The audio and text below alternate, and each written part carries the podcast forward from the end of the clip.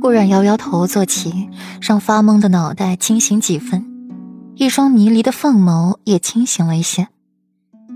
听见里面的动静，温玉掀开帘子进来。世子妃可是要沐浴更衣？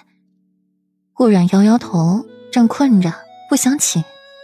世子爷呢？顾然素手轻扬，抓着头发随意问了问。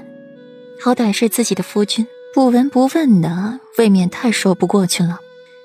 白与黑成鲜明的对比，更衬得顾然乌发如墨，肌肤胜雪。此时卸下妩媚的妆容，轻颜墨发，唇角带着若有若无的笑容，更是衬得顾然是一位只可远观而不可亵玩焉之仙人。世子爷此刻在书房处理公务，虽说陛下准了世子爷一月假，可这该做的事还是得做。温玉见此，连递给顾阮一只小木梳。免得顾染抓伤了头发，污秽了手指。世子妃，世子爷待您可真好。见世子妃您睡着了，都是一路把世子妃从裴王府门口一路抱回齐云轩的呢，还不许奴婢们打扰。温玉又给顾染倒了一杯清茶，给他润喉。是吗？虽是疑问，可唇角却是抑制不住的上扬，心底小雀跃了一下。温月，你说裴玉自幼上山学艺，你可知他拜何人为师？顾然眼眸如古井一般深幽，硬碰硬的就把雷电打了回去。究竟是拜何人为师？实力这么凶悍？虽说那道闪电是人为，可到底也是闪电啊。温玉摇摇头，世子爷的事，他们怎么可能知道？下去吧。顾然没再追问，将梳子和杯子递给了温玉，就让他出去，自己则闭目凝神，暗暗想着今日这场雷雨为谁而来，何人所招。想了小半时辰，太阳穴疼的不行，也没想出一个所以然来。慵懒的打了一个哈欠，趁着裴玉不在，正好补觉。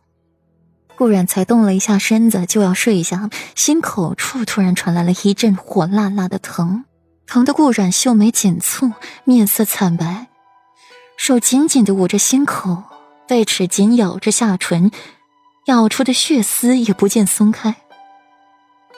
硕大的汗珠顺着额头滴落，落进枕头上，再侵入进去。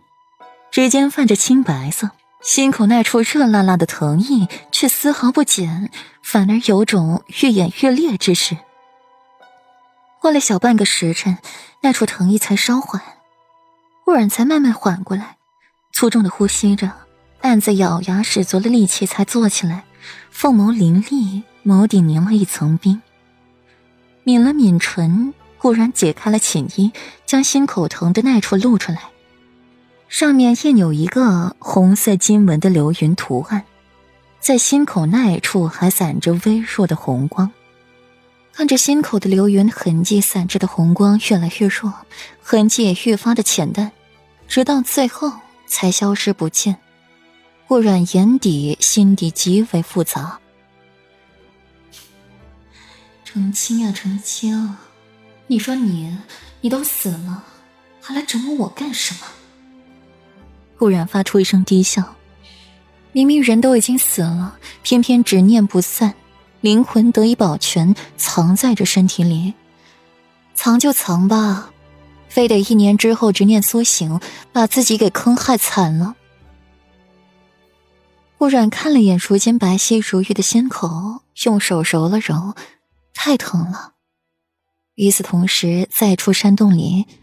一名容貌同样精致的女子猛地喷出一口鲜血，溅起漫天血花。主子，女子摇摇头，声音清冷：“凡事而已，过两日便好了。”女子闭上眼，开始运功为自己调息，心底也在琢磨是何人挡了自己招的天雷，还反噬了自己，心绪难安。